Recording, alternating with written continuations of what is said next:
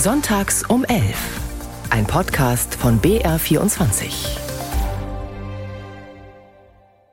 Vertreter aus rund 200 Staaten haben in Dubai verhandelt. Gleich zu Beginn der Gespräche ein Achtungserfolg. Konkrete Finanzzusagen für einen Entschädigungsfonds, damit ärmere Staaten, die ganz besonders vom Klimawandel betroffen sind, besser mit den Folgen der Erderwärmung zurechtkommen.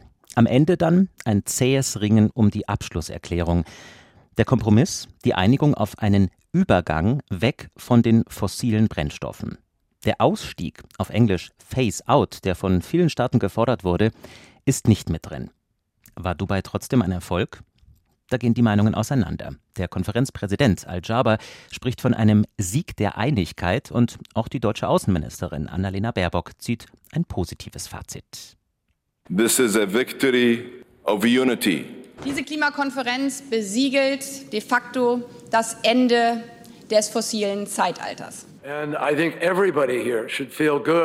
Die Geschwindigkeit beim Ausstieg aus den Fossilen muss jedenfalls deutlich zunehmen. Und das ist, glaube ich, auf der COP auch nochmal sehr deutlich geworden. Das ist ein ganz wichtiges Signal. Historisch wird dieses Signal allerdings erst dann, wenn jetzt tatsächlich die Umsetzung erfolgt. Course correction that is needed has not been secured.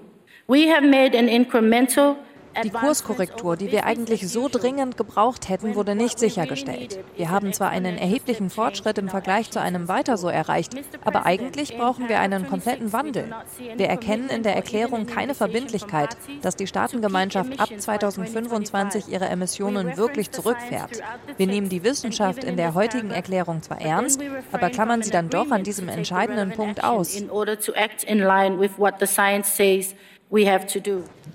Ja, wir haben gerade auch den US-Klimagesandten John Kerry gehört, Entwicklungsministerin Svenja Schulze, Christopher Balz von Germanwatch und ganz zum Schluss die Umweltministerin von Samoa, Anne Rasmussen. Sie spricht für die Inselstaaten und die sind gar nicht zufrieden.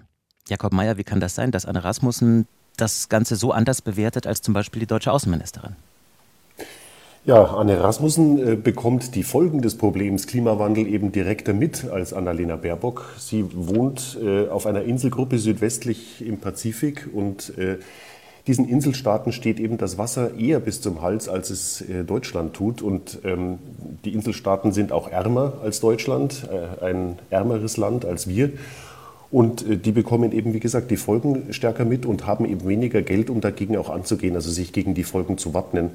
Und was äh, Arne Rasmussen konkret meint, ist, dass eben äh, in dieser Erklärung, die zum Schluss der Klimagipfel verabschiedet hat, bei allen positiven Seiten es doch auch Schlupflöcher gibt. Also die Regierungen haben zwar die Abkehr von fossilen Energien faktisch beschlossen, auch wenn Abkehr, Phase-out, wie du gesagt hast, nicht drin ist. Äh, trotzdem haben sie es faktisch beschlossen, aber es bleiben eben Hintertürchen offen zum Beispiel dass Gas als Übergangslösung weiter äh, erwähnt wird, dass Kernkraft eine Lösung ist, auf die man zwischendurch setzen kann. Und besonders wichtig, ähm, die Abscheidung und Speicherung von Kohlendioxid ist auch noch drin. Also das bedeutet, dass man äh, Kohlendioxid quasi auffängt und dann unter der Erde verpresst. Das gibt schon, zum Beispiel in Norwegen wird das gemacht. Und da sagen einige, ja, das ist doch eine tolle Lösung, da braucht man doch weniger dann den Ausstoß mindern, da kann man ja alles unter die Erde bringen. Tatsache ist, dass das eine, keine Lösung ist, die die Emissionsminderung ersetzen könnte, weil das einfach viel zu teuer und zu aufwendig ist. Und auch bei Atomkraftwerken ist es ähnlich. Das ist keine Lösung für die akute Klimakrise, weil der Bau einfach Jahre dauern würde.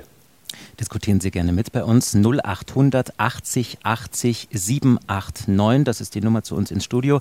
Jakob, vorher noch eine Frage. Die Konferenz ist ja in die Verlängerung gegangen, weil man sich lange nicht einig war, gerade in Sachen fossile Energien. Was war das für eine Stimmung in den letzten Stunden vor der Einigung? Wie spürbar war der Druck, einen Kompromiss zu finden? Der Druck war enorm. Also der Konferenzpräsident Sultan Ahmed Al-Jaber von den Vereinigten Emiraten, der hat äh, die Verhandlungsführung ganz an sich gezogen. Der hat auch das Klimasekretariat der Vereinten Nationen weitgehend rausgehalten. Das bedeutet, er hat wirklich alles auf eine Karte gesetzt. Ich bin derjenige, der hier sagt, wo es lang geht. Und er hatte am Montag noch einen Text vorgelegt, äh, einen, eine, eine Textvorlage, also einen Beschlussentwurf. Da war von diesem Ausstieg aus den fossilen Energien überhaupt nicht mehr die Rede. Und da haben vor allem äh, Berlin und Brüssel Alarm geschlagen und gesagt, also das geht gar nicht. Auch die USA übrigens. John Kerry, den wir auch gehört haben äh, zum, zum Auftakt, der hat auch gesagt, also wir wollen auf jeden Fall ein klares Signal, dass die Weltgemeinschaft da rausgeht. Und das war da überhaupt noch nicht drin. Also große Kritik, heftige Kritik an diesem Textentwurf. Und dann haben alle gewartet und wir natürlich auch. Und den ganzen Dienstag über äh, ging das Warten weiter. Es kam nichts. Es gab Feedbackrunden. Man hat auf bilateraler Ebene verhandelt. Also die Annalena Baerbock mit den Südafrikanern, mit den Indern und andere Ländergruppen auch miteinander. Ja, und dann kam eben ähm, Al-Jaber mit einem neuen äh, Entwurf raus mhm. und den hat er dann am Mittwochmorgen zur Abstimmung gestellt und dann ging das Ganze innerhalb von zwei Minuten über die Bühne. Also er hatte im Hintergrund einfach die ganze Nacht schon mit den verschiedenen Staaten äh, quasi nochmal die Reaktionen eingeholt. Bei allen abgetastet geht das und vor allem bei den Bremsern, das war ja ganz wichtig, dass man, obwohl diese Abkehr dann beschlossen wird, auch die Bremser Saudi-Arabien, den Iran mit ins Boot holt und das hat er dann geschafft. Abkehr von Kohle, Öl und Gas reichen die Beschlüsse der Weltklimakonferenz. Das ist unser Thema. Rufen Sie an, kostenlos unter 0800 80 80 789. Und das hat auch gemacht Detlef Rausch aus Erlangen. Herr Rausch, ich grüße Sie. Jetzt sehe ich gerade, ich kriege hier gerade Herrn Rausch nicht scharf geschaltet. Jetzt müssen wir noch mal gucken. Darf ich mal in die Regie fragen, warum das nicht funktioniert bei mir? Ich auch mit dem guten alten Mausklick klappt es nicht. Jetzt, Herr Rausch, Sie sind da. Ja. Super. Ja, guten Morgen. Hallo, Hallo guten Morgen. An, die, an, Sie beide und auch an die Zuhörerschaft. Also meine Meinung ist, ja, die, die Ziele, die dort vereinbart worden sind, ähm, sagen wir so, sie reichen dahingehend nicht aus, weil dass man sich eigentlich der Realität gebeugt hat, dass die Weltgemeinschaft nicht bereit ist, wirklich etwas für den Klimawandel zu tun. Und gerade die bei uns in Deutschland geführte Debatte, auch von den Grünen, auch von, Leuten wie Herrn Habeck oder Annalena Baerbock, ähm, wo, wo man sich aktuell auf den Ausstieg aus fossilen Energien fokussiert, ist aus meiner Sicht nur eine Schein, eine ja, Alibi oder vielleicht auch eine, ein Ablenkungsmanöver, um den Leuten im Glauben zu lassen, wenn wir die Art und Weise, wie wir Energie vergeuden, ändern, sprich statt Kohle, Öl, Gas regenerative Energien verbrauchen, dass wir dann unseren Lebenswandel beibehalten können. Und genau das sehe ich vollkommen falsch. Ne? Also mhm. wir müssen die Menschheit und weltweit dazu aufrufen, und da gibt es wahrscheinlich im Ausland, ich war oft genug im Ausland, längere Zeit beruflich, ähm, viel mehr Potenzial, um den Energieverbrauch und die Erderwärmung damit, also Energieverbrauch geht immer damit ein, dass auch Wärme erzeugt wird mhm. und vor allem sinnlose Abwärme, also Verlustwärme, ähm, dass die überhand nimmt durch unseren Lebenswandel, durch die Art und Weise, wie wir wirtschaften. Ne? Und wenn ich erst vor drei Tagen gehört habe, dass für den Bau von Elektroautos fünfmal so viel Energie oder CO2 gebraucht wird wie für den Bau eines Dieselautos, dann sage ich, der Bau, der Umstieg auf Elektroautos beschleunigt ja noch die Erderwärmung. Nämlich erst, und es wird erst dann kompensiert, wenn die fünf Jahre gefahren sind.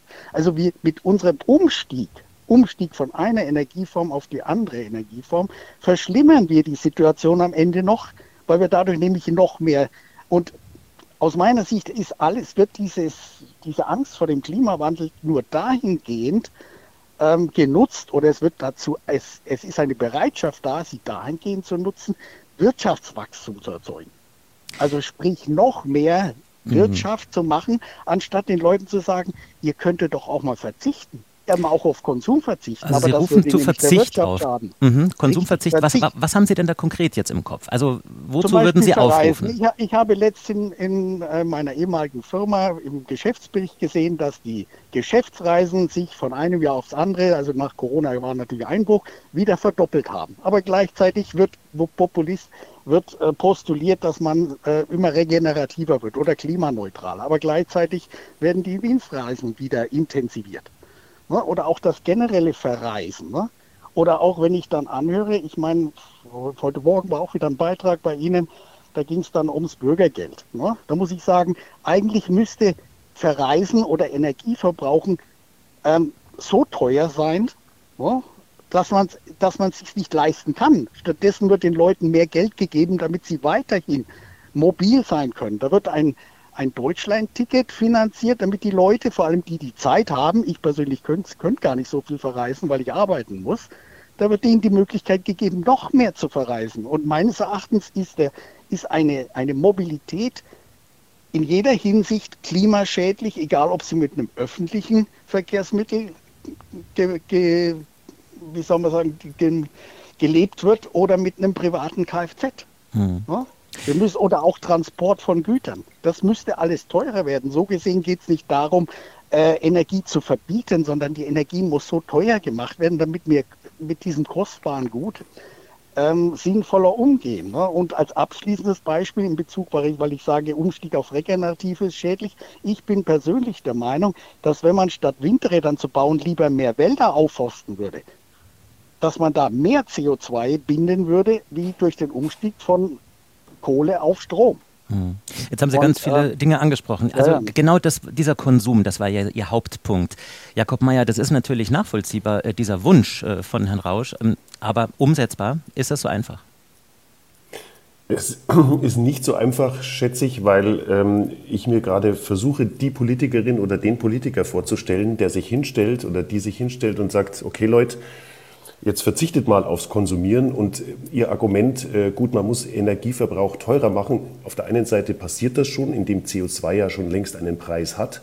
In Europa, also äh, es gibt ja äh, den, den Emissionshandel auch, also der vor allem für die Industrie gilt, der jetzt ausgeweitet wurde.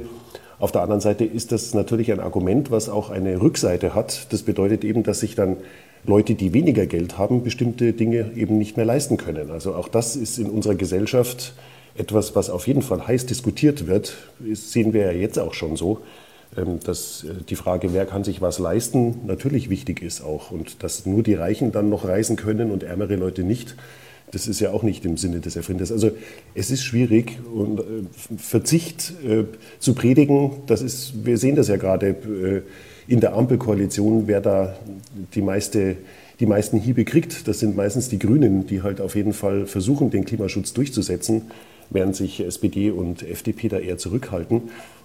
Also äh, das ist politisch schwer umsetzbar, schätze ich, was Herr hm. Rausch sagt. Herr Rausch, Aufbruch ja, und ja. Transformation, diese Worte finden sich ja zumindest in dieser Abschlusserklärung. Ist es äh, aus Ihrer Sicht nicht trotzdem ein großer diplomatischer Erfolg und als solcher auch zu werten, ja, wenn man ja bedenkt, wie weit die Position, das haben wir ja gehört, mit den äh, ölexportierenden Staaten, äh, wie weit die Positionen zu den fossilen Energien da auseinanderliegen? Ja, ich glaube, die, mit diesen Begriffen oder in der Hinsicht ist auch die, die Führung da in den Erdöl produzierenden Ländern oder jetzt die Leitung da, ähm, die, die spricht ja genau das Thema, was Sie auch gesagt haben. Ja, wir bräuchten einen Aufbruch, aber wir dürfen nicht die als die Schuldigen erklären, die das Öl produzieren, sondern wir müssen uns selber an die Nase fassen, was wir eben, weil wir Angst davor haben, dass dann Unmut oder in der Bevölkerung entsteht, dass wir eigentlich uns selber an die Nase fassen müssen und uns verändern müssen. Weil es sind ja nicht die hm. schuld, die das Öl produzieren oder aus der Erde holen, sondern die, die nicht darauf verzichten können. Also sprich das, wir. Herr Rausch, wenn ich, wenn, ich, wenn, wenn ich Ihnen da gleich antworten darf, das Herr Rausch war aber tatsächlich in Dubai genau das Thema. Also das äh, hat, glaube ich, die westliche Welt oder die Konsumentenwelt, die da vertreten war, das sind ja, waren ja fast 200 Staaten dort äh, in Dubai mit dabei, äh, das haben die sehr deutlich angesprochen. Also es war auf der einen Seite klar, dass natürlich Saudi-Arabien blockiert, ganz einfach, weil dieses Land mit dem Verkauf und der Förderung von Öl und Gas reich geworden ist. Und, äh, aber dass die nicht schuld sind am Klimawandel, da, das ist schon klar. Also dass, dass, ja, dass das die Länder sind, also China, USA, Indien äh, und vor allem eben Euro, europäische Staaten, das ist natürlich äh, selbstverständlich. Und das wurde ja, könnte, auch anerkannt. Ja, ja, könnte es, kommt mir zu ein Gedanke, könnte es sein, dass diese westlichen Länder, weil sie sagen, sie hätten darauf gedrängt, dass da in dieser Abschlusserklärung da der Ausstieg ist, könnte es sein, weil unsere lokalen Regierungen in Europa oder USA oder so nicht in der Lage sind, ihren Bürgern Verzicht zu predigen oder sie davon zu überzeugen, dass das notwendig ist, dass sie dann sagen, wenn es auf so einer Weltkonferenz, am besten sogar noch von den arabischen Ländern oder von den Ölproduzenten, ähm, uns aufgedrückt wird, dass sie sich dann quasi die Hände waschen können. So nach dem Motto, ich wasche meine Hände in Unschuld, ja, weil es sind ja die ölproduzierenden Länder, die ja. euch das Autofahren verbieten oder den Benzin Interessante These, Herr Rausch, aber äh, ja, aber es geht, auch das geht nicht ganz auf und zwar äh, allein deshalb, weil natürlich die Bundesregierung und auch alle anderen Regierungen, die da am Start waren, die wissen natürlich ganz genau, der Klimaschutz, der dort beschlossen wurde, den es braucht jetzt, also um rauszukommen aus äh, der Nutzung von Kohle, Öl und Gas, der Klimaschutz, der muss daheim erfolgen. Also alle die, die da jetzt mit dabei waren, Annalena Baerbock und alle anderen, die müssen ja jetzt in ihre Hauptstädte zurück und müssen das Ergebnis, das sie dort mit beschlossen haben, daheim vertreten. Also das wissen die schon und das wird auch nicht immer ja. bequem. Also wir sehen ja bei uns in Deutschland, wie heftig die Debatte geführt wird um das Verbrenner aus. Oder jetzt, ja. wir haben es gerade in den Nachrichten gehört, über die Förderung, die wegfällt für E-Autos, was auf jeden Fall ein Schlag ins Kontor wird. Ähm, das sind die ganzen Sachen, die dann daheim diskutiert werden. Also der Klimaschutz, der findet nicht auf Klimagipfeln statt. Der Klimaschutz, nein, nein, der muss zu Hause passieren. Das ist klar. Ich meine, ich weiß nicht, es kommen, möchten sich dann noch andere Hörer auch zu Wort kommen, vielleicht noch abschließen. Wie gesagt, dann dazu noch mein letztes Statement, dass ich halt glaube, dass viele unserer ähm, Ziele oder unserer Umsetzungsmaßnahmen, die wir in Deutschland betreiben, dass die vielleicht viel Geld kosten, aber wenig bringen. Ne? Man, und dass wir uns vielleicht umsetzen müssen. Was zum Beispiel was bringen würde, wäre aus meiner Sicht Verzicht auf Fleisch. Ja, gebe ich zu, dass, weil wenn, vor allem wenn man dann die landwirtschaftlichen Flächen für Waldbewirtschaftung verwenden würde, also für Wiederaufforstung, anstatt Getreide und Mais oder Tierfutter zu produzieren. Und das andere wäre ein Tempolimit zum Beispiel, das würde uns gar nichts kosten, außer vielleicht etwas Zeit für die, die es eilig haben. Ne? Aber das, mich wundert es, dass nur, dass solche einfachen Lösungen nicht propagiert werden. Hm. Ne, dagegen teure, die viel Geld kosten, wie Umstieg von Diesel auf, auf äh, E-Auto oder von ähm, ähm, Ölheizung auf Wärmepumpe. Da hilft, da hilft ein Blick, Herr Rausch, auf die, auf die Zusammensetzung der Ampelkoalition. Der hilft in dieser, bei der Beantwortung der Frage weiter, warum wir kein ja, Tempolimit ja. in Deutschland haben. Also es gibt ja diese, diese Vorschläge, gibt es ja, Herr Rausch. Also es ist einfach wirklich, also gerade politisch natürlich sehr schwierig äh, umsetzbar, ähm, wenn Sie damit äh, durchkommen äh, wollen. Das ist, aber es gibt diese Vorschläge natürlich selbstverständlich. Herr Rausch, ich danke Ihnen jedenfalls für Ihre Meinung und äh, Ihren Dankeschön, Anruf. Ja, Vielen Dank, dass Sie äh, dabei waren. Äh, ja, Jakob, der Ort der Klimakonferenz, der war ja auch nicht unumstritten. Kritiker haben argumentiert, ja, wie lässt sich über den Klimanotstand in einem der Länder sprechen, äh, die, das die größte Erdölproduktion und pro Kopf den höchsten CO2-Ausstoß der Welt aufweisen. Ist das eine berechtigte Kritik? Die Kritik war absolut berechtigt. Vor allem Umweltverbände haben gesagt, mit diesem Konferenzpräsidenten Sultan Ahmed Al-Jaber, da macht man den Bock zum Gärtner. Also der ist auf der einen Seite eben Konferenz äh, gewesen dieser Klimaveranstaltung und auf der anderen Seite ist er Industrieminister seines Landes und er ist auch noch Ölmanager der staatlichen Ölgesellschaft ADNOC. Die macht zwar auch ein bisschen was äh, in Sachen regenerative Energien, aber vor allem natürlich verkaufen und produzieren die äh, Öl und Gas. Also das hat überhaupt nicht zusammengepasst und interessanterweise am Schluss hat alles doch sich wunderbar ineinander gefügt. Es war eben so, wie gesagt, dass vor, vor allem Saudi-Arabien und im Windschatten von Saudi-Arabien andere Ölförderländer oder Länder, die davon profitieren, gebremst haben auf dem Klimagipfel.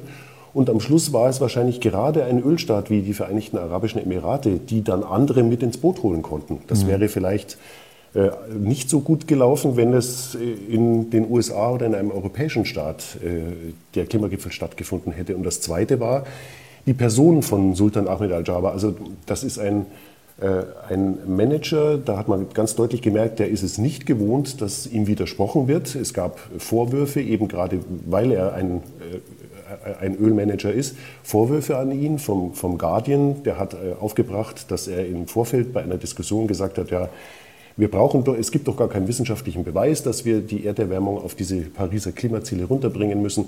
Da musste er sich dann während der Konferenz wehren dagegen und da hat man deutlich gemerkt, er ist das überhaupt nicht gewöhnt, dass, man, dass er Widerspruch kriegt mhm. oder dass ihm die Presse kritische Fragen stellt. Das ist in seinem Land nicht der Fall.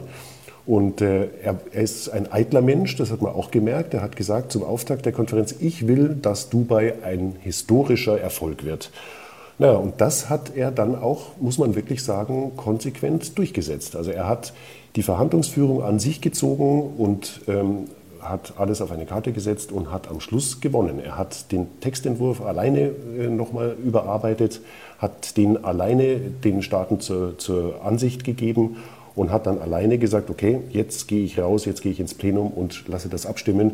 Das Risiko blieb ja, dass irgendeiner die Hand hebt und sagt, nein, das passt mir nicht. Mhm. Äh, aber er hat es geschafft. Also diplomatisch war das eine Meisterleistung und das wurde auch von Umweltverbänden so gewürdigt. Also ich habe mit einem gesprochen, Christoph Bahls, den wir vorher auch gehört haben, der sagte, wir haben zum letzten, zum letzten Mal eine so starke Präsidentschaft 1997 erlebt. Das war beim äh, ersten wegweisenden Klimaabkommen äh, in Kyoto.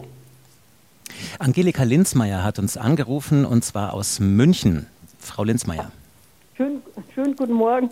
Guten Morgen. Guten Sonntag in die Runde. Gut, ich kann mich dem ersten Hörer, eigentlich dem ersten Beitrag auch nur anschließen. Gut, mit einer Ausnahme, dass wir das alles sehr verteuern, bin ich auch nicht dafür, weil sonst kann sich äh, die, eine gewisse Oberschicht äh, sowieso dann auch so weiterhin verhalten wie bisher. Also da bin ich auch nicht dafür. Nur äh, das andere Problem, wir haben halt durch die Erderwärmung viel mehr Energie in der Atmosphäre. Vielleicht äh, würden wir auch gut beraten sein, wenn wir mehr Geld in Katastrophenschutz vielleicht stecken. Den Katastrophen werden wir in Zukunft ja auch erleben, wenn wir uns da vielleicht auch in die Richtung ein bisschen konzentrieren, mehr konzentrieren wir, wir auch nicht, würde auch nicht schaden. Ein anderes Thema ist, was niemand anspricht oder sich niemand traut anzusprechen, äh, unsere Bevölkerungsexplosion seit vielen Jahren trägt natürlich auch dazu bei, weil dadurch wird ja mehr Energie gebraucht. Klar, äh, irgendwie vielleicht, dass man mal eine Geburtenkontrolle einführt, äh, in gewissen Ländern irgendwie, wo halt die Bevölkerungsexplosion so zugenommen hat. Aber das traut sich natürlich niemand, verstehe ich. Das ist eine heilige Kuh, die nicht geschlachtet werden darf. Denn je, mehr Menschen bedeutet ja auch mehr Energieverbrauch. Das ist ja eigentlich ganz einfach, eine Milchmädchenrechnung. Mhm. Mehr Geld für Katastrophenschutz, das äh, hatten Sie als ersten Punkt genannt. Ja, äh, richtig. Ja, Jakob Mayer, äh, wie ist wie das? Wie man dem begegnet. Das ist ja, ja, wie man dem Klimawandel in der Richtung begegnet, dass wir da uns mehr engagieren. Ja, da gibt es, wie ist es auf europäischer Ebene, Jakob?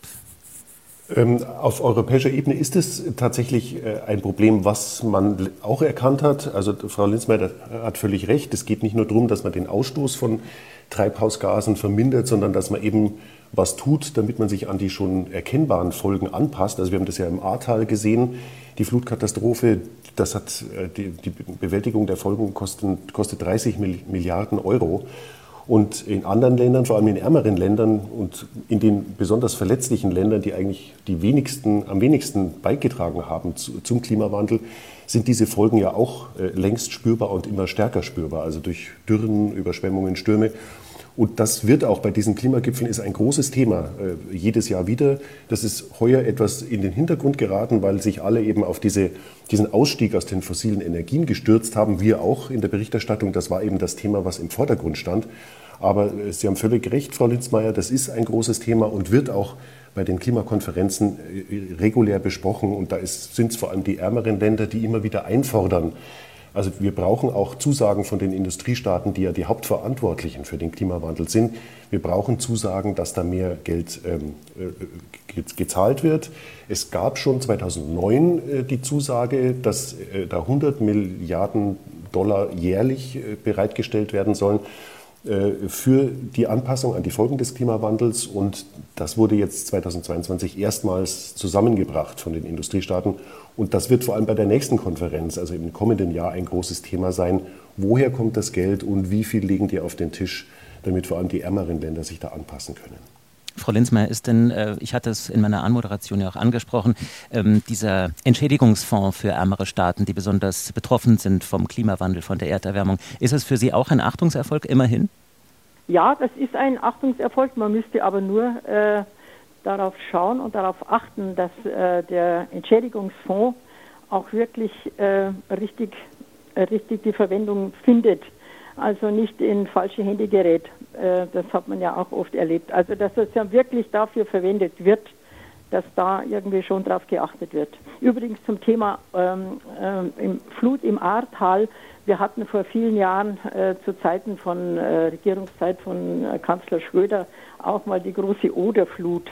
Also Fluten hatten wir natürlich früher schon auch. Also das, äh, weil, wie gesagt, äh, im Klima, wir sind 50 Jahre zu spät dran. Das, mhm. äh, wir haben früher auch schon große Überschwemmungen gehabt. Alles, das findet nur jetzt halt durch das, durch das Klimaschutzthema gesondert äh, verstärkt an Beachtung. Aber ähm, wie gesagt, mit dem mit der Fonds ist vollkommen richtig, dass der eingerichtet wird. Aber er soll dann auch wirklich, ähm, da soll darauf geachtet werden, dass es wirklich äh, so verwendet wird, für was es dann gedacht ist. Der Aufruf von Angelika Linzmeier aus München. Dankeschön für Ihren Anruf, Frau Linzmeier. Danke.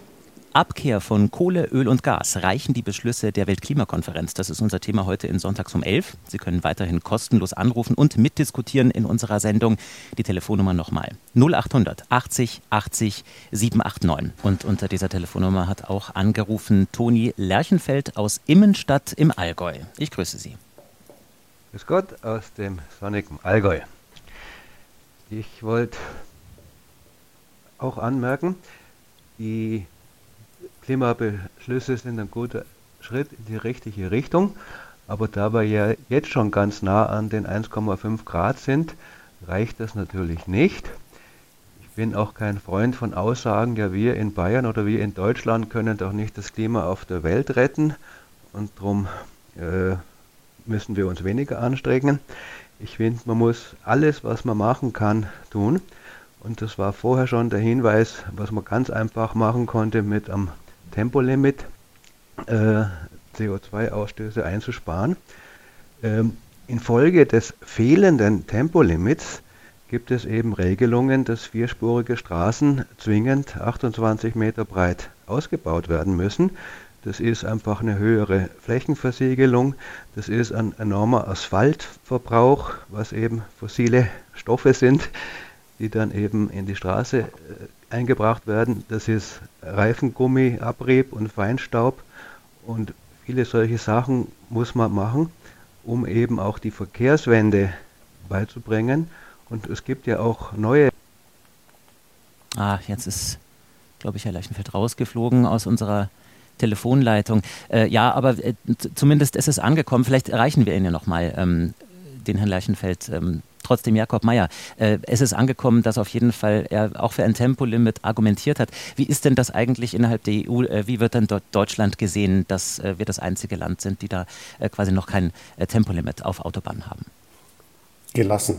Also der Rest der EU versteht eben, dass wir, dass Deutschland ein Autoland ist mit, mit vielen Herstellern von zum Teil großen, großen Automobilen und ähm, ja, das ist im Grunde äh, gang und gäbe. Seit Angela Merkel, die Bundeskanzlerin, äh, war ja öfters in, in Brüssel auch, als es darum ging, Grenzwerte zu verschärfen, mhm. äh, also Abgasgrenzwerte. Und da hat die Bundeskanzlerin im Grunde das öfter mal verhindert. Also das, es, es hat ja einen Grund, dass überall in allen Sektoren die, der Ausstoß klimaschädlicher Gase zurückgeht, nur im Verkehr nicht. Und da wird, das war wiederholt so, dass eben Deutschland sich dagegen ausgesprochen hat, Grenzwerte zu verschärfen.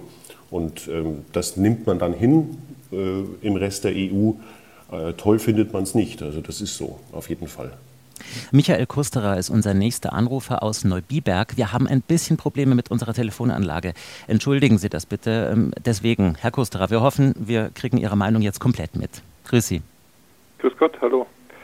Ja, ähm, also ich bin einfach der Meinung, dass wir in Deutschland vor unserer eigenen Haustür kehren sollten. Es wird immer, natürlich ist Klimaschutz ein internationales Thema, aber ich finde es relativ natürlich, dass die Länder, die schon vor vielen Jahrzehnten in die Industrialisierung eingestiegen sind, auch früher aus dem Verbrauch von fossilen Energieträgern aussteigen. Das wird nicht weltweit jedes Land gleichzeitig machen. Und wenn die Länder um vielleicht fünf oder zehn Jahre früher dran sind, die schon Jahrzehnte früher in die Industrialisierung eingestiegen sind, dann finde ich das absolut nur recht und billig. Und es trägt halt schon dazu bei, in Diskussionen in diesen äh, weltweiten äh, Klimaschutzkonferenzen, wenn, wenn wir zu wenig machen, dann sagen die Chinesen natürlich, ja kommt, also ihr habt schon vor Jahrzehnten angefangen, wenn ihr nichts tut, dann machen wir halt auch nichts. Also um dazu beizutragen, zumindest die Chance zu erhöhen, dass in den, in den großen, in den Ländern, in denen die großen Emissionen stattfinden, wie zum Beispiel China, dass die auch mit überzeugt werden. Da glaube ich schon, dass es wichtig ist, dass wir in Deutschland den Klimaschutz ernst nehmen und einfach dem eine viel, viel höhere Priorität geben, als wir es momentan tun. Was ist denn da Ihre, Ihre Forderung? Also was sollte passieren in Deutschland? Ja, das sind so viele, so viele Punkte, aber einfach eine viel höhere Priorität. Ich finde es einfach einfach von dem, wenn man merkt, wie ernst die Gesellschaft das Thema nimmt. Wenn Menschen einfach immer noch von mir aus nach Australien in Urlaub fliegen. Einmal München, Australien und zurück sind 10 Tonnen CO2. Wir haben pro Kopf in Deutschland 9 Tonnen Jahresausstoß. Da verdoppelt man einfach nochmal seinen Jahresausstoß. Dass sowas überhaupt noch gesellschaftlich irgendwie akzeptiert wird, dass sowas nicht völlig äh, ja, emotional äh, geahndet wird, das ist mir einfach ein Rätsel. Ich verstehe nicht, wie Menschen, die Kinder haben, sich in den Spiegel schauen können, wenn sie sowas tun. Das ist mir einfach ein Rätsel. Mhm. Und also ich engagiere mich zum Beispiel bei Parents for Future in München und mir ist einfach ein Rätsel, wie wieso kein Aufschrei kommt bei all den Eltern, die wissen, dass ihre Kinder auf, auf dem Weg in eine Zukunft sind, die, so rechnen, so sagen uns das die Klimaforscher nun mal vorher, der, der, einer der wichtigsten, renommiertesten Klimaforscher der Welt, der, äh, der Herr Schellenhuber, Professor Schellenhuber, hat schon 2018 gesagt, was wir machen, ist ein kollektiver Suizidversuch. Ja, also das heißt, wir muten unseren Kindern zu, in einer, in einer Welt zu leben, die also derartig äh, schwierige Lebensumstände hat, dass, dass wahrscheinlich ein Kampf um Ressourcen stattfinden wird, dass Kriege wahrscheinlich werden und das sind eben dann die, wenn, wenn momentan leben acht Milliarden Menschen auf der Erde, wenn einer Milliarde die Lebensgrundlagen entzogen werden, dann werden die anderen sieben Milliarden nicht einfach in Frieden weiterleben. Das wird nicht funktionieren, sondern dann wird es eben zu Kriegen kommen. Und das sind dann eben die Szenarien, wo dann viel mehr Menschen plötzlich betroffen sind als die eine Milliarde, die, äh, die aufgrund von Dürren oder Überschwemmungen nicht mehr weiterleben können, wo sie gerade wohnen. Und das sind derartig üble Szenarien, dass ich einfach nicht nachvollziehen kann, wie Menschen, die sich bewusst dazu entschieden haben, Kinder zu bekommen, dann einfach sowas so hinnehmen und einfach nicht sagen, das Thema muss eine viel höhere Priorität bekommen. Mhm. Auf allen Ebenen das Thema hat ja eine gewisse Priorität, ich glaube, das kann man nicht leugnen in Deutschland. Äh, es gibt auch sehr konkrete Ziele, die auf nationaler Ebene hier formuliert sind. Aber die Umsetzung, wir haben es ja auch vorhin schon leicht angesprochen, die Umsetzung ist dann oft schwierig. Das zeigt ja, ja unter anderem das sogenannte Heizungsgesetz und dieser wahnsinnig lange Streit darüber.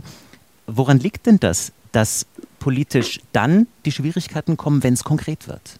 Eben weil eben weil meiner Meinung nach in der Gesellschaft die Bereitschaft, dann auch einmal auf etwas zu verzichten, nicht in dem Maß gegeben ist, in dem es nötig wäre. Ich weiß, dass die Umstellung bei den Heizungen nicht einfach ist, aber es ist auch nicht so schwierig, wie es oft getan wird. Also ich kenne viele Beispiele von Menschen, die eine Wärmepumpe haben und die sehr gut funktioniert und die sehr zufrieden sind. Aber es wird dann Stimmung gemacht und es wird, und es ist eben die Bereitschaft, wenn ich, wenn ich zum Beispiel die Urlaubsflüge nehme oder wenn ich sage auch, wie groß ist denn die Bereitschaft, eine Umweltpartei zu wählen, es ist ja klar, dass die Veränderung auf politischer Ebene nur durch Wahlen zustande kommt. Und dann, wenn die Wahlergebnisse nun mal so sind, wie sie sind, dann zeigt es eben, dass unsere Gesellschaft dem Klimaschutz nicht die nötige Priorität gibt. Sie haben gerade vorhin gesagt, man würde ihm die Priorität geben. Das wäre meiner Meinung nach der Fall, wenn wir hier Wahlergebnisse hätten, wo irgendwie eine absolute Mehrheit von Umweltparteien gegeben wäre. Ist aber nicht so. Mhm. Die Menschen sagen, nee, es ist mir wichtiger, dass ich weiter Auto fahren kann, weiter in Urlaub fliegen kann und dass, ähm, dass ich ein möglichst großes, hohes Gehalt habe. Und wenn meine Kinder das Ganze nicht überleben, ja mal Pech. Das ist im Endeffekt, wenn man es mal hart formuliert, die Einstellung der Mehrheit der Gesellschaft, weil sonst hätten wir andere Wahlergebnisse. Hm. Ja, Jakob Mayer, ist das ähm, die Gesellschaft in Deutschland oder ist das ähm, gesamteuropäisch in etwa so, wie Herr Kusterer das beschreibt? Was würdest du sagen? Also Herr Kusterer hat völlig recht und da sind wir beim Thema. Verzicht äh, ist nötig in gewisser Weise und in bestimmten Bereichen und das hört halt keiner gern. Und da gibt es Leute, die halt leichter darin sind, das von sich wegzuschieben. Und das tut man dann eben auch, wenn man in die Wahlkabine geht. Und ähm, ja, also ich würde sagen, Europa ist, wenn ich das jetzt äh, von meinen äh, Erfahrungen nach zwei Wochen Dubai mitbekomme, Europa ist da im Grunde schon vorne dran. Wir haben ja ein, äh, eine EU-Kommission, die genau das, was die Staaten 2015 ja alle beschlossen haben. Damals gab es ja diese Vereinbarung von Paris und da hat sich die Staatengemeinschaft bei einem historischen Beschluss damals ja darauf geeinigt, okay, wir äh, reduzieren die Erderwärmung oder begrenzen sie bei unter 2 Grad, möglichst bei 1,5 Grad bis zum Ende des Jahrhunderts. Das haben ja alle Staaten unterschrieben. Das Problem war, dass dann erstmal nichts passiert ist. Dafür musste jeder Staat einen nationalen Klimaschutzplan vorlegen. Das hat gedauert und alles das, was jetzt vorliegt, das sollte ja in Dubai die Bestandsaufnahme stattfinden und hat auch stattgefunden. Alles das, was jetzt auf dem Tisch liegt, das langt hinten und vorne nicht. Also wir sind bei 1,2 Grad, sind wir jetzt schon. Erderwärmung und wenn das so weitergeht, dann würden wir bei zwischen 2,5 und 2,7 oder 2,9 Grad rauskommen, also fast doppelt so viel. Das reicht hinten und vorne nicht. Und äh, da hat die EU-Kommission ja Pläne vorgelegt, um alles, diese, diese hehren und holden Beschlüsse und Ziele umzusetzen in konkrete Gesetze und Umsetzung. Da gibt es dieses Fit for 55-Programm. Das bedeutet, dass die EU als Ganzes äh, sich als Ziel gesetzt hat, ähm, bis 2030 55 Prozent weniger Treibhausgas auszustoßen. Und dann wurde das in äh, konkrete Gesetzgebung übersetzt. Also Brüssel hat da wirklich viel getan. Und da ist die EU als Staatengemeinschaft wirklich weltweit führend, weltweit vorne. Also das hat China nicht, das hat die USA nicht. Die ziehen jetzt so langsam mit. Und was der Herr Kusterer gesagt hat, gerade mit Blick auf China, ist sehr interessant, weil China ist ein Land, das ein enormes Wirtschaftswachstum in den vergangenen 20 Jahren hingelegt hat. Damit verbunden natürlich ein enorm wachsender Ausstoß an Treibhausgasen. Also mittlerweile ist China der größte Klimasünder der Welt auf der einen Seite. Auf der anderen Seite, immer wenn es äh, Peking recht ist, dann rechnet es sich selbst noch den Entwicklungsländern zu. Also auch bei solchen äh, Konferenzen oder wenn es darum geht, dass sie eben mehr äh, selbst tun müssen gegen den Klimawandel. Und da ist die Frage, wie der Rest der Staatengemeinschaft mit China umgeht. Also man muss mit denen umgehen, weil, eben weil sie de, de, de, das größte Problem darstellen inzwischen. Auf der anderen Seite darf man sie nicht verprellen und das ist auch so ein Zwiespalt, in dem da der Rest der Welt steckt, wie man mit, mit Peking da umgeht. Es gibt enorm viel Kohleverbrennung dort und auf der anderen Seite auch einen wahnsinnigen Anstieg von erneuerbaren Energien in China. Also auch das schafft Hoffnung. Also es gibt schon auch Anzeichen dafür, dass die Weltgemeinschaft verstanden hat, worum es hier mhm. geht. Und wenn man es runterbricht, was Herr Kusterer tut auf den Einzelnen, die Einzelne in Deutschland, ja, da kann man nur sagen, man muss halt weiter berichten darüber, was da passiert. Man muss weiter vor allem über die Wissenschaft berichten. Das ist in Dubai eben auch nochmal passiert, dass zwei Wochen lang Forscherinnen und Forscher gemahnt, appelliert, Studien vorgelegt haben um zu zeigen, dass die Wissenschaft, was die Wissenschaft eigentlich seit 20 Jahren sagt, Leute, äh, das, da muss mehr kommen. Es muss mehr kommen. Hm. Walter Götz hat uns äh, außerdem angerufen. Danke, Herr Gusterer, für Ihre Meinung aus Neubiberg. Herr Götz, grüß Sie. Ja, hallo, grüß Gott. Ihre ich Meinung? Hätte eine, ich hätte bloß eine Frage an den Experten. Der, der Klimafonds, der am Anfang als großer Erfolg ja gefeiert wurde und eingerichtet wurde, an wen oder wer zahlt da überall alles ein und wie viel zahlt da wie mhm. zahlen die Länder Jakob. Genau, das war, Herr Götz, das war ein äh, Fonds für sogenannte Schäden und Verluste, also klimabedingte Schäden und Verluste. Mhm, ja, das ja. Äh, ist auch ein Fonds, der schon vor Jahren im Grunde äh, beschlossen wurde und dann gab es jahrelang Streit darum, weil die ja. Industriestaaten gesagt haben, wir wollen nicht als die Verantwortlichen dastehen, wir wollen vor allem nicht juristisch haftbar gemacht werden. Also nicht, dass ein äh, ärmeres Land quasi die USA oder Deutschland dann mit einer Klage belegen kann. Äh, ja, Ihr wart ja. die Verantwortlichen für den. Also darum ging es, darum ging auch der Streit. Und jetzt hat man eben quasi schon zum Auftakt des äh, Dubai-Gipfels hat, äh, hat dieser Gipfel eben diesen Fonds beschlossen nach langem Streit. Ähm, und der hat deshalb funktioniert, weil zum Anfang an gleich zwei Länder jeweils 100 Millionen Dollar einbezahlt haben. 200 Millionen ist die Marke, ab der der Fonds quasi laufen kann. Und der eine Staat waren die Gastgeber, die Vereinigten Arabischen Emirate, und der andere Staat war äh, Deutschland, also die Bundesregierung. Ja, ja, das und diesen ich 200 schon, Millionen. War Deutschland, genau. wer hat noch eingezahlt? Und äh, insgesamt, genau, dann haben sich äh, quasi noch in der Debatte, haben sich dann noch angeschlossen die USA mit einem mhm. vergleichsweise geringen Beitrag, 17,5 ja, äh, Millionen. Ja. Äh, es hat dann auch Großbritannien sich noch angeschlossen. Das ist doch lächerlich, Herr Mayer, was die USA gemacht ähm, hat. Das ist lächerlich, ja. Das ist, äh, haben andere Warum wird darüber gesehen. nicht berichtet? Ähm, wir haben darüber berichtet, natürlich. Ja, aber nur also marginal, nur am Rande. Na gut, Herr Götz, Sie, Sie sagen äh, Ihre Meinung jetzt auch gerade. Auftakt, genau, ich habe ja. zum Auftakt äh, der, des, des, Gipfels haben, haben wir natürlich darüber berichtet. Das haben, haben wir auch in unseren Berichten äh, deutlich gemacht. Mhm. Und insgesamt, um das noch abzuschließen, kamen bis zum Ende des Dubai-Gipfels kamen 700 Millionen Dollar zustande. Mhm. Also mhm. da haben alle gesagt, also auch die Entwicklungsorganisationen, das ist ja, es ist auf jeden Fall gut, dass der Fonds überhaupt jetzt läuft. Aber äh, das ist natürlich ein Tropfen auf den heißen Stein, was da bis jetzt drin ist, und da muss mehr kommen. Also Herr Götz, ich denke, das ist auch Ihre Meinung, so wie ich es raushöre. Ja? Ja, ich hätte bloß noch eine Frage, was er gesagt hat, der Herr Mayer, zu der Atomenergie. Deutschland ist ja bekanntlich ausgestiegen aus der Atomenergie. Aber alle anderen Staaten rund um, um uns herum, auch die EU, hat äh, Atom jetzt nach wie vor als nachhaltige Energie anerkannt. Äh, es werden in der Slowakei neue Atomkraftwerke gebaut. Die Schweiz hat Atomkraft, Polen hat Atomkraft, Frankreich setzt auf Atomkraft. Deutschland kann sich dann nicht äh, sagen, nur weil wir, weil wir sagen, Atomkraft ist nicht gut, äh, machen das auch die anderen. Das sind völlig unterschiedliche Meinungen. Also es gibt ja tatsächlich, das, äh, also Jakob, ganz kurz nur, ich äh, wollte nur ja. zusammenfassen, was eben da auch beschlossen wurde. Es gibt diesen Beschluss, Vereinigte Staaten, Frankreich, Vereinigtes Königreich, Japan, Kanada, äh, Vereinigten Arabischen Emirate und auch noch 16 andere Staaten haben bei der Konferenz tatsächlich einen gemeinsamen Aufruf gestartet ähm, zur verstärkten Nutzung der Kernenergie. Ähm, ja, da haben ja. Sie recht, ja, da heißt es, die Energiegewinnung daraus müsse bis schon nach 2050 verdreifacht werden, um bis dahin Klimaneutralität zu erreichen. Ja. Genau, aber das ist, äh, Benny, nur um das richtig zu, äh, oder klarzustellen, es ist kein Beschluss der Konferenz, sondern das war ein Aufruf, ein Aufruf. einer Staatengruppe, mhm. genau, die halt sagt, wir hätten das gerne.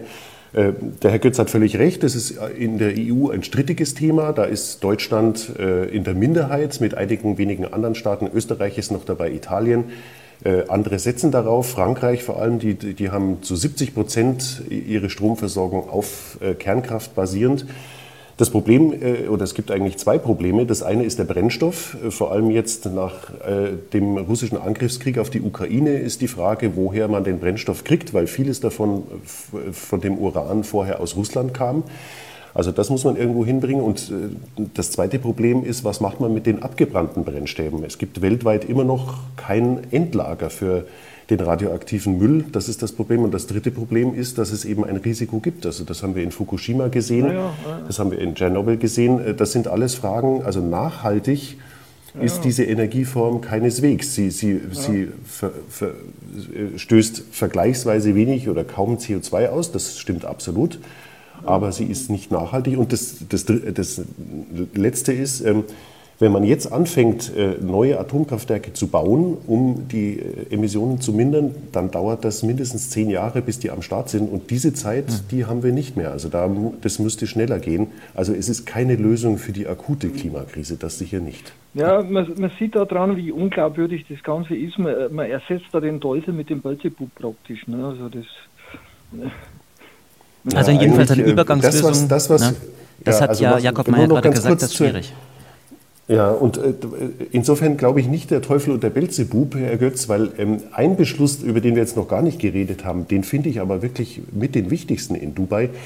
Die haben ja da gesagt, bis 2030 will man äh, die Anlagen für Energie aus Wind und Sonne äh, verdreifachen, also die Zahl der mhm. Anlagen für Energie aus Wind und Sonne verdreifachen. Und die äh, Energieeffizienz verdoppeln bis 2030. Also das sind schon, finde ich, sehr klare Ansagen. Und mhm. es ist ja jetzt schon so, dass wenn man sich anschaut, ähm, äh, es wurde zwar in den letzten zwei Jahren so viel äh, Geld mit, mit Öl und Gas verdient wie nie zuvor, also Rekordgewinne, einfach wegen der mhm. Energiepreiskrise und dem, infolge des Ukraine-Kriegs, das stimmt. Auf der anderen Seite sind auch Erneuerbare so wettbewerbsfähig wie nie zuvor. Also die sind auf jeden Fall billiger als ein neues Gas- oder Kohlekraftwerk zu bauen. Und das ist natürlich auch schon eine Sache, die ja, hoffen wir mal, etwas hoffnungsvoll stimmen kann. Ja. ja. Hoffen, wir, hoffen wir mal. Genau. Also es muss auf jeden Fall in die Richtung mehr passieren. Das, das hat der Gipfel auch beschlossen. Und da, ist, da würde Herr Götz auch zustimmen. Dankeschön äh, ja, für Ihren Anruf, Herr Götz. Wiederhören. Jo, wiederhören. Sven Rieb ist unser nächster Anrufer. Er ruft aus Krumbach an. Herr Rieb, ich grüße Sie. Ja, grüß Gott. Also ich kann das äh, langsam auch nicht mehr hören. Also äh, muss eins sagen, wir äh, bewohnen ein, ein, ein äh, Einfamilienhaus, was äh, in den 70er oder 80er Jahren gebaut ist. Ähm, es ist hier nicht so einfach, eine Wärmepumpe zu machen und wir haben immense Kosten. So, das ist mal das eine. Das andere ist, ähm, solange nicht die großen Staaten äh, als Player mit im Boot sind, brauchen wir uns auch über Klimaschutz keine Gedanken zu machen. Also ich glaube, dass jeder Deutsche oder jeder Bundesbürger damit d'accord geht, dass man Klimaschutz machen muss. Aber wir alleine retten die Welt nicht. Ich weiß nicht, warum die deutschen äh, äh, äh Regierungen immer die, die, diese Ideen haben. Wir alleine müssten die Welt retten. Nee, Aber- das müssen wir nicht. Ja, wir sprechen Wir- jetzt heute über die. Ergebnisse der Weltklimakonferenz. Also äh, Ja, die sind insofern. doch Blödsinn. Das ist alles wieder nur, das ist, das ist alles Blödsinn. Das ist alles wieder nur auf dem Papier, passiert und tut nichts.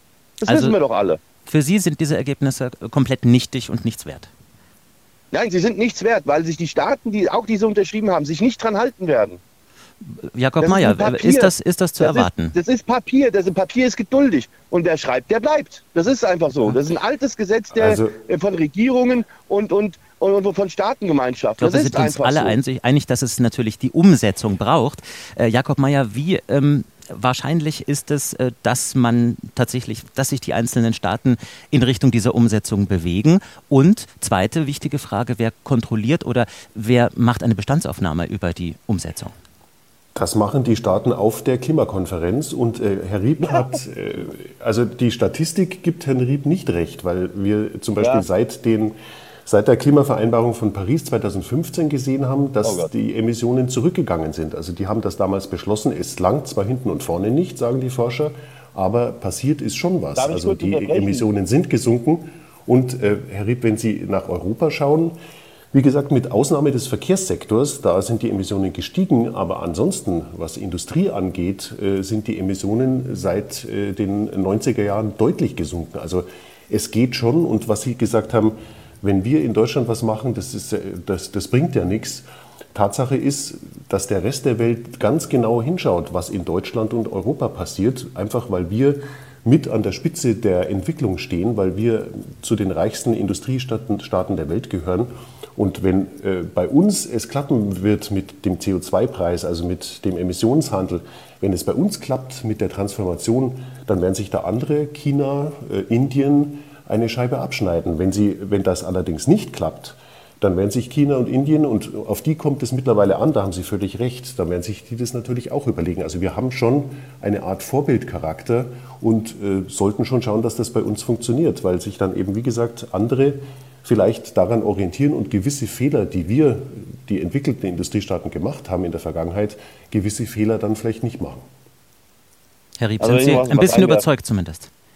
Nein, also gar nicht. Ich bin da, also erstens mal diese Einsparung vom CO2 sind auch darauf begründet, nicht weil wir weniger Auto fahren und nicht weil wir weniger Konsum haben oder sonst, sondern es ist auf die Forschung und der besseren äh, Filter und alles zurückzuführen. Das ist, da gibt es auch Das ist darauf zurückzuführen, Herr Rieb, dass die Industrie, Ja. dass die Industrie tatsächlich was tut, dass die Industrie Ja, äh, und- deutlich eingespart hat. Also Es ist genauso, es ist genauso, äh, äh, ähm, die Indien und China, de- deren äh, äh, Gewinne und deren Reichtum ist genau auf diese Industrie zurückzuführen, die halt viel äh, CO2 ausstößt. Ja, das ist einfach so. Na gut, aber Jakob Und, Mayer hat ähm, ja den, äh, die- Vorbildcharakter gerade angesprochen, den wir in Ja, Deutschland und in Wir Europa werden doch nicht mehr ernst versuchen. genommen. Wir, werden, wir haben unsere eigene Windindustrie kaputt gemacht. Wir, haben, wir sind am besten Weg, die Solarindustrie kaputt zu machen. Da haben sie schon kaputt gemacht. Hm. Das ist alles Blödsinn. Das ist alles, ist alles Gelaber. Also, Herr alles Ripp, Gelaber. es ist angekommen. Ihre Meinung ist angekommen. Ich danke Ihnen für den Anruf. Wir sind nur fünf vor zwölf und deswegen äh, würde ich ganz gerne noch Annika Germann dran nehmen.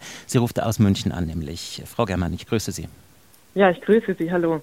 Ich möchte nochmal auf das zurückkommen, was der Herr Kustere gesagt hat, denn das, dem würde ich wirklich aus vollem Herzen zustimmen wollen. Und mich hat aber, ähm, ich fand Ihre Antwort gut, äh, die Antwort des Experten. Nur eine Sache hat mich wirklich massiv gestört, und zwar, wenn es um China geht.